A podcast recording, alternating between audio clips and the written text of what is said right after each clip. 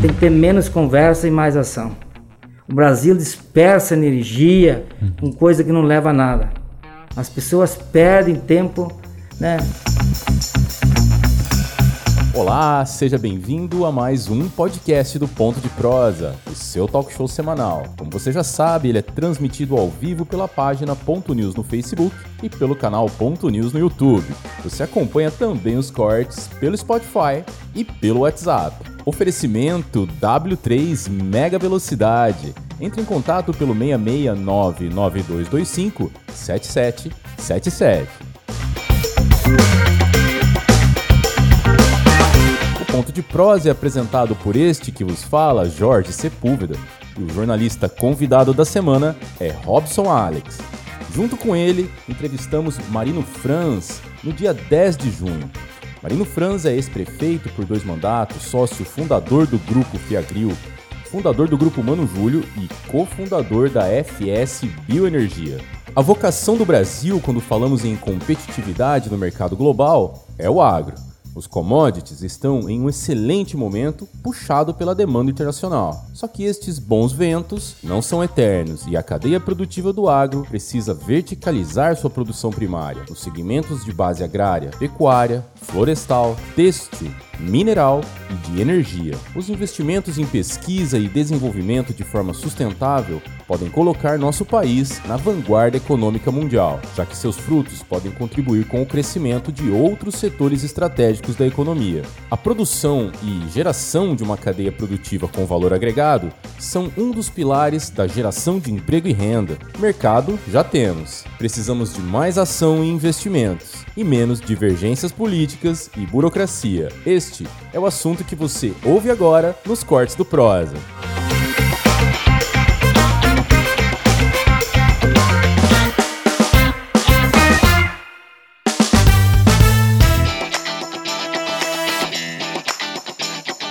2007, na instalação da, da Sadia aqui em Lucas Ouro Verde.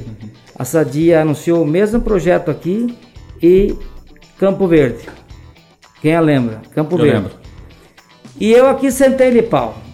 Desci, arrumei área, casa, não queria saber. E reunia colonada, puxamos 280 km de energia e cheque de, de, de fulano, de fulano, todo mundo ajudando, ajudando, ajudando. Quando deu o fato relevante da, da, da BRF, o nosso projeto já estava quase pronto. Campo Verde, que o, que o prefeito era engenheiro agrônomo, que todo dia ia no Ministério Público, vai lá, o que, que é Campo Verde hoje? 30 mil habitantes.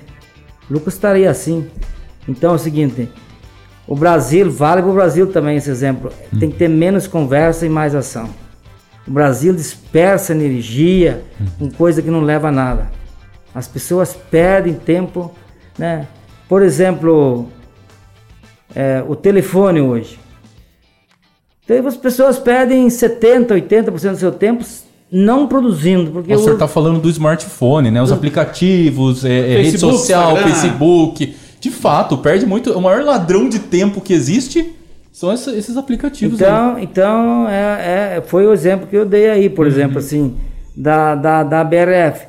São decisões que se, por exemplo, quando eu comecei a falar em etanol de milho, rapaz, os caras do BNDES do Rio de Janeiro me expulsaram de lá praticamente. Do Banco do Brasil, de Brasília, do, do BASA Não acreditaram. do Baza lá em Belém do Pará. Eu falei, vocês não conhecem o Brasil, não conhecem tecnologia, então, então vocês não tinham condições de ser fomentadores do país. Vocês não têm conhecimento, né? Não conhecem nem o tamanho do Brasil, o que o Brasil produz e o que o Brasil gasta. Então, então graças a Deus conseguimos fazer um investimento, é, a planta de sorriso, nós vamos inaugurar agora. É uma planta que processa 2 milhões e 500 mil litros por dia de etanol. Ela é maior que a planta de Lucas? É a maior planta de etanol do mundo. Uau, de Lucas faz 1 milhão 650 mil litros dia e a do Sorriso faz 2 milhões e 500 mil litros dia. Só entre essas duas plantas são consumidas por ano 3 milhões e meio toneladas de milho. Então o milho tem preço, Sim. Os Valdo Martinello estão vendendo mais móveis, as Casas sim, Bahia, sim. os dentistas estão ganhando dinheiro, os fisioterapeutas. Seu Marino, tem pessoas que. Desculpa, porque valorizou o negócio. Uhum, já, já interrompendo, né? Tem pessoas que perguntam assim: nós produzimos etanol de milho aqui. Não dependemos né, daquela base de combustíveis que vem lá das, das do eixo, né? Rio São Paulo, as grandes capitais, que está embutido ali vários impostos, enfim, que a gente paga hoje o absurdo né, de R$ reais em média e R$ reais o litro da gasolina. Não é possível que esse combustível, veja, a pergunta é de quem não sabe, viu, Samari? É, não é possível que, possível que esse etanol de milho não seja vendido aqui no nosso município a um preço menor? Não, todo, todo etanol, por exemplo, uhum. que é consumido aqui, provavelmente seja etanol produzido aqui em Lucas. Uhum. Né? Só que o sistema de distribuição é um sistema que segue as normas da ANP, né? Agência Nacional do Petróleo, que é rígida. Então, por exemplo, o etanol sai da fábrica, vai para uma base, uhum. e lá é misturado com gasolina ou Isso. volta. Então não tem jeito. Então, o governo estadual e o governo federal, a grande parte dos impostos da arrecadação deles vem da energia elétrica e do uhum. combustível. Então eles não vão abrir mão. Vai ser muito difícil mudar esse sistema de distribuição no Brasil. Entendi. Não dá para parar ali na FS e abastecer o carro, né? Você ouviu o podcast dos Cortes do Prosa. Ponto de prosa, se é assunto, a gente traz aqui.